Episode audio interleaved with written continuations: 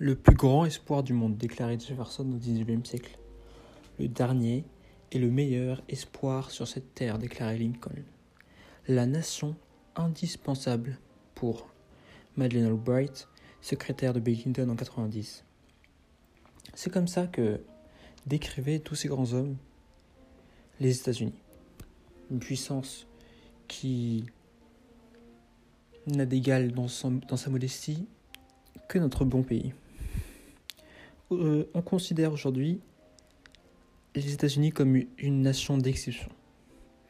Et ils se considèrent comme tels. C'est la, le manifeste Destiny, la, euh, la cité qui est construite sur la colline. Elle se met souvent en opposition contre l'empire du mal, l'empire des Rogue Nations, des États terroristes. C'est ce qui va la mener à euh, de nombreuses reprises de euh, mener une action contre le mal. On peut penser au nazisme en 41 ou euh, encore l'empire l'empire du mal, l'empire rouge qui arrive de mars dans les dans les films de, des années 90 en désignant la nation soviétique. Et dans les temps modernes, elle combat les talibans en Afghanistan, mais les choses ont changé. Cette guerre et ces guerres deviennent des vrais bourbiers. La guerre d'Afghanistan de 2001 à 2014 est la plus longue guerre que les États-Unis ont menée. Mais il reste une nation qui se développe beaucoup. En 2012, 3,2% de la croissance mondiale. 3,2%. Non. La moyenne de croissance des pays était de 3,2%.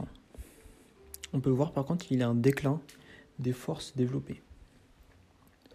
1,3% était la moyenne de croissance des pays développés contre 5,3% des émergents. Il y a donc très clairement un revers et un déclin des puissances développées et des puissances occidentales.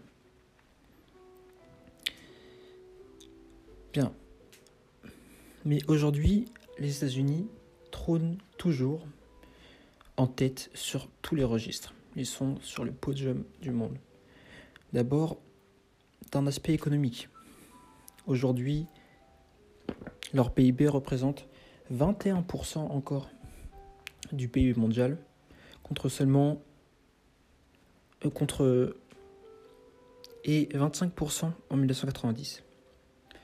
De plus, ils possèdent les plus deux grandes bourses mondiales, qui sont que sont euh, la Nasdaq, euh, qui qui liste toutes les grandes nations, toutes les grandes, tous les grands États d'informatique, les NTIC comme on les appelle, ou euh, la Wall Street. Voilà. 250 euh, en 90 des premières FTN, c'est-à-dire 500 pour, 50% des premières FTN 90 étaient américaines.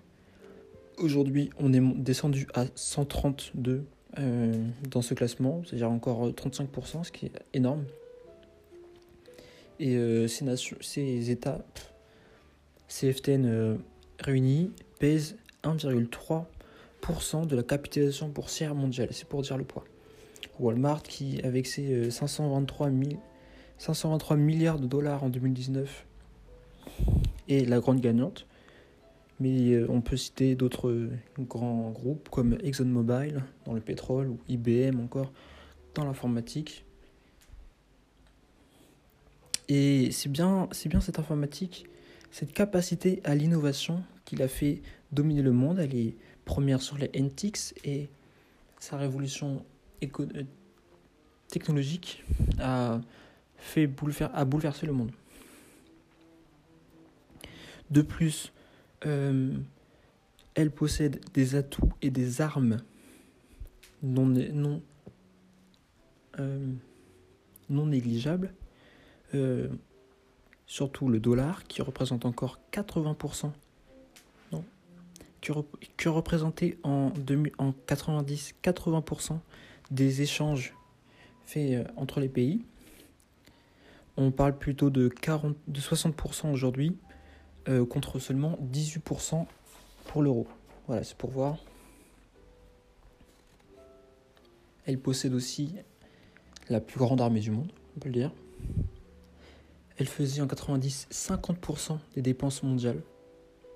Non, elle faisait en 2000 50% des dépenses mondiales, rien que ça. Ça représente à peu près 300 milliards de dollars. Elle en fait aujourd'hui 47.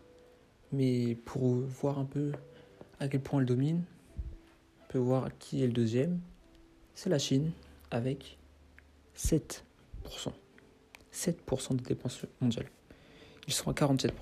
Ils ont 40% de plus que les seconds. C'est quand même une incroyable. De plus, 4 des 5 premières firmes dans l'armement sont américaines, sans dit long. Et elle possède en nombre d'hommes la troisième armée mondiale. Voilà. Euh, euh, la Chine est la première avec 2,183 millions de soldats. L'Inde 1,3. Et après c'est les États-Unis 1,2. Mais sauf que eux, ils ont déjà le plus gros budget et les plus grandes capacités par, par l'aspect technologique et euh, équipementier. Parce qu'aujourd'hui, elle peut, cette armée est la seule dans le monde qui peut, qui peut intervenir partout, à tout point du globe, en moins de une heure. C'est quand même fou. 320 euh, bases dans le monde, 6 flottes, un truc de malade. Elle possède aussi euh, une domination culturelle qui n'est pas une domination culturelle qu'on ne peut pas nier aujourd'hui. Elle fait dans le monde 40% des dépenses en recherche et développement. 40%. 40% de la dépense de recherche et développement. Euh, ça montre que ils sont totalement devant euh, niveau innovation.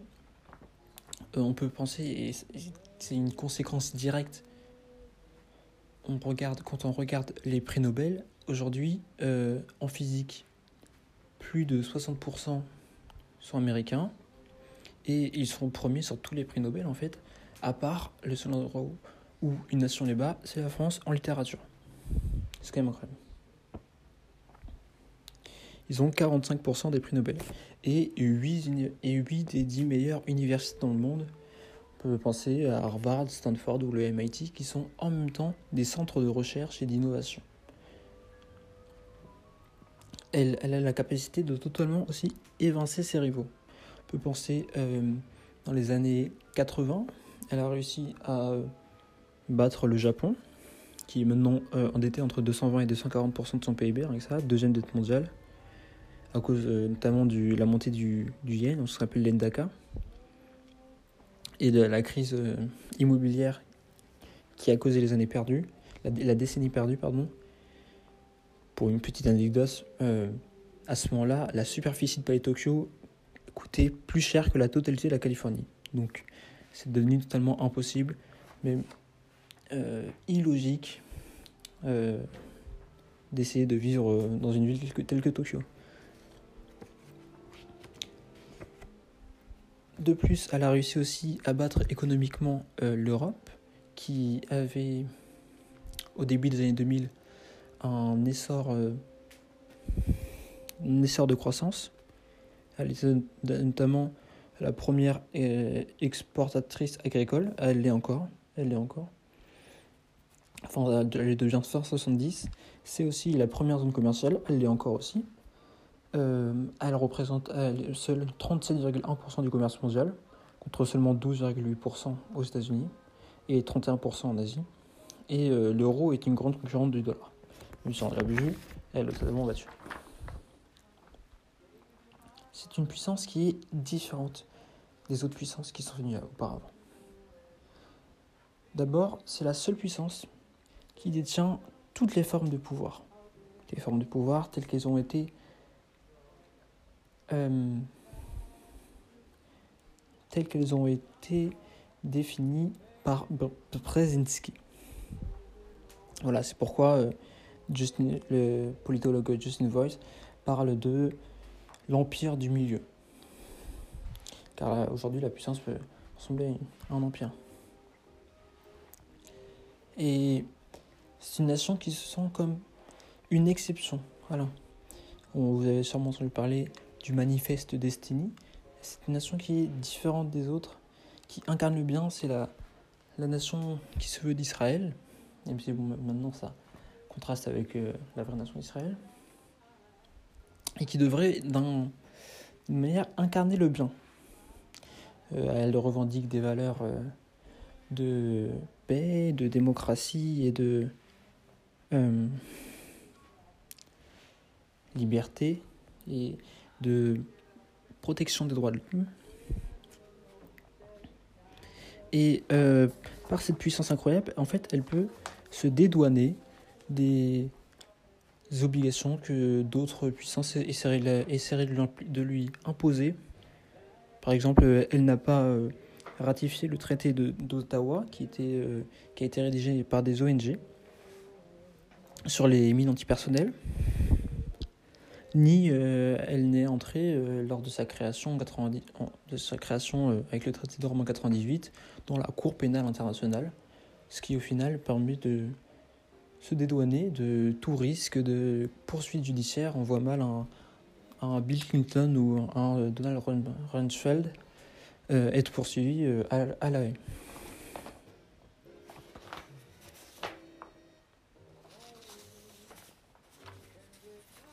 Elle arrive en fait à conjoindre même des forces de puissance qu'on pourrait considérer comme opposées.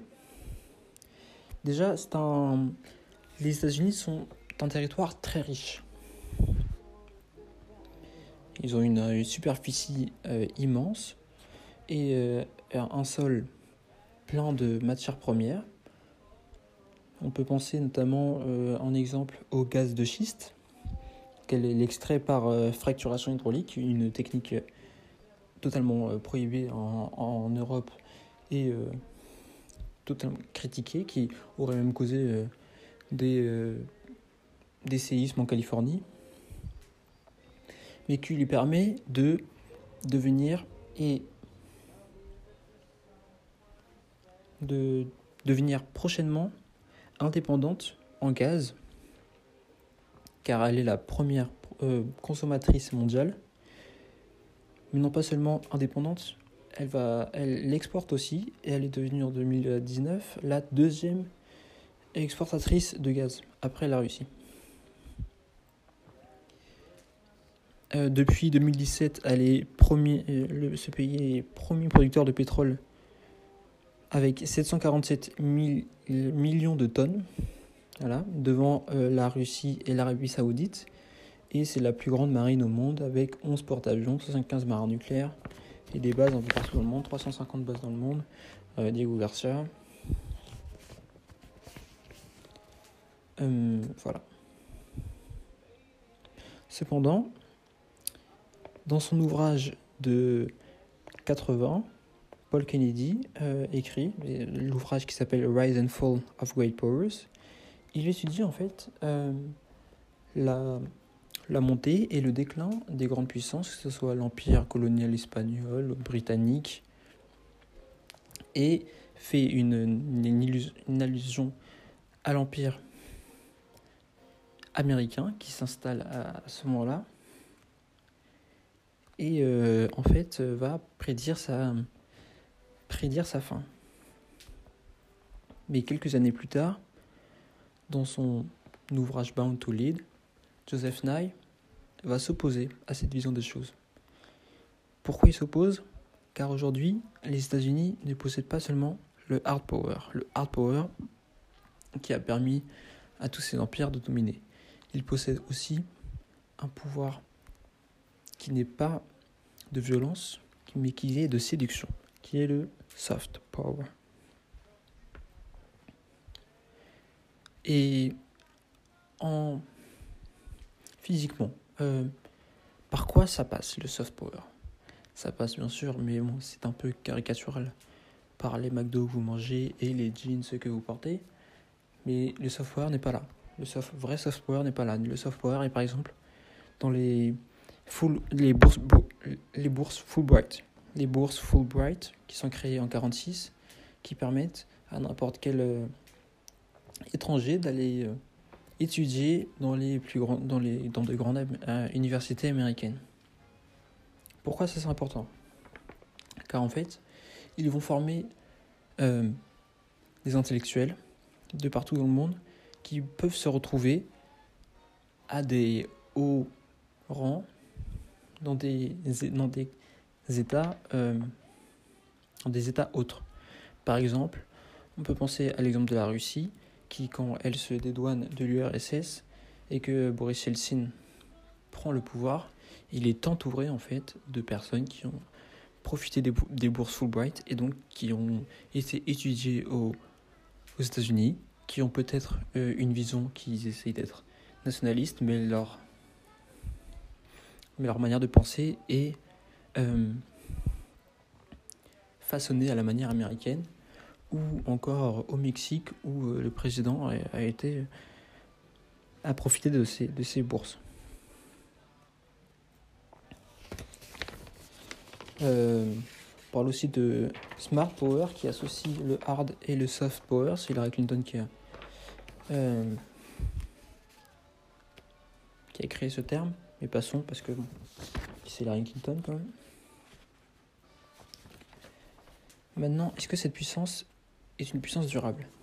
Déjà, on voit déjà la montée des émergents, euh, des, montées qui. des émergents avec lesquels aujourd'hui c'est différent. Pourquoi on peut dire que c'est différent? Pourquoi on peut dire que ça va pas se passer comme avec l'URSS ou le Japon? Parce qu'en fait, il y a une relation d'interdépendance très forte entre ces deux pays. Entre la Chine, je parle bien sûr de la Chine, hein, entre la Chine et les États-Unis. Euh, en 1945, contre les Allemands, la puissance militaire qui s'affronte. Pendant la guerre froide, une puissance d'une part militaire un petit peu, mais surtout économique et diplomatique qui s'affrontent. Mais aujourd'hui, les relations entre la Chine et les États-Unis sont des relations de forte interdépendance. On a vu comme des relations d'interdépendance entre les États-Unis et l'URSS, avec par exemple la vente de, de céréales, de blé euh, à l'URSS par les États-Unis, mais euh, voilà, c'était deux marchés qui ne communiquaient pas, alors que là, euh, ils sont totalement intermêlés. C'est pourquoi, en, dans les années 90, non, dans les années 2000, 2007, je crois, le politologue Ferguson va parler de China America. Comme, euh, voilà, quand on dit China America, il faut entendre Chimère America. Voilà. Pourquoi? Parce que on peut penser cette relation entre la Chine et les États-Unis comme des pieds qui avancent, qui font de la production, qui sont la Chine, et un corps qui crée l'impulsion, qui réfléchit, qui serait en fait les États-Unis. Après, bon, il va revenir sur ses déclarations, en disant que ces relations sont plus compliquées, mais je trouve que c'est quand même une très belle image.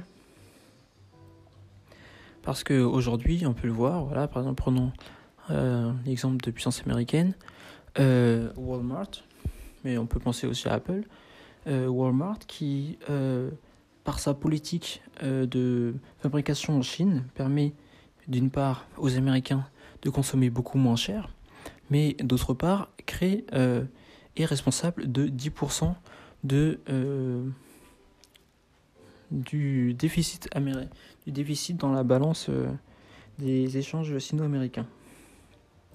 Et Apple, par exemple, qui va ses, iPhones avec Foxconn, et qui au final bah, partage totalement ses, revenus avec, avec la Chine.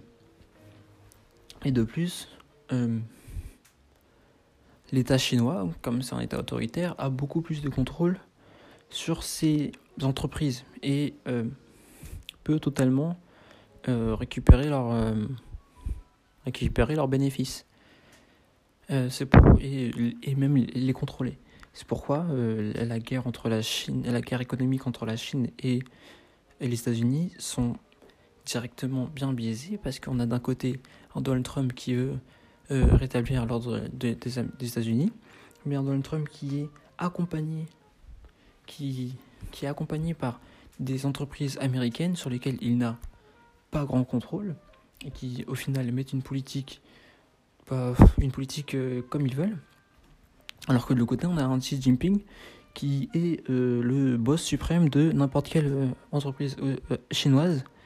Et donc c'est pourquoi les, estimations mettaient que 30% les sociétés américaines avaient perdu 30% avait subi une perte de 30% euh, économique à cause des restrictions euh, qu'a mis le gouvernement chinois, tandis que euh, les restrictions qu'a mis le gouvernement américain avaient affecté seulement de 3% les, de manière économique les entreprises chinoises.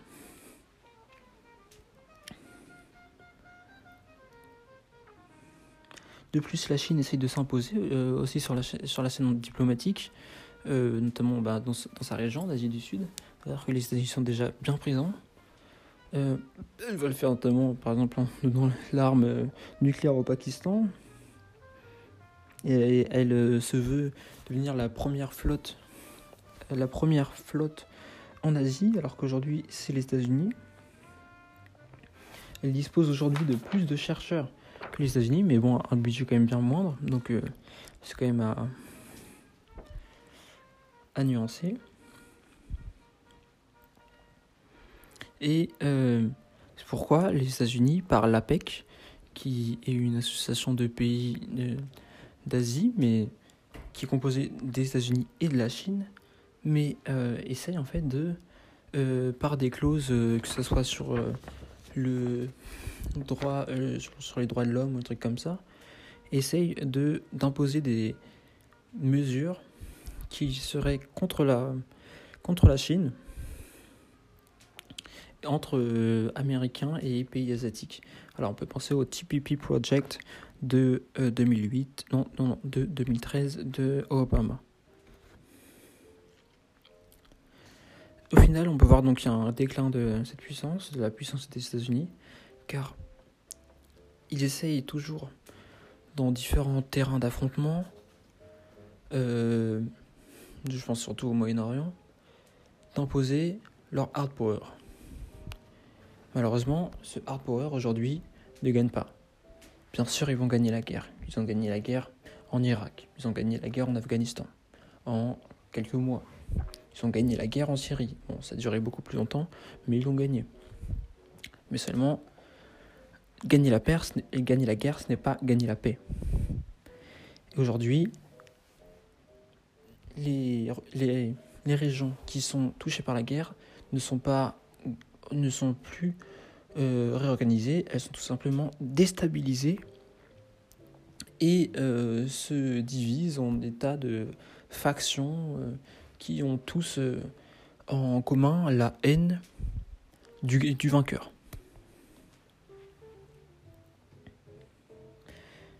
De plus, on a un recul du rêve américain tel qu'il était énoncé, tel qu'il était vu dans les années, euh, dans les années 30, au début des années, au début des, des années des Roaring Twenties.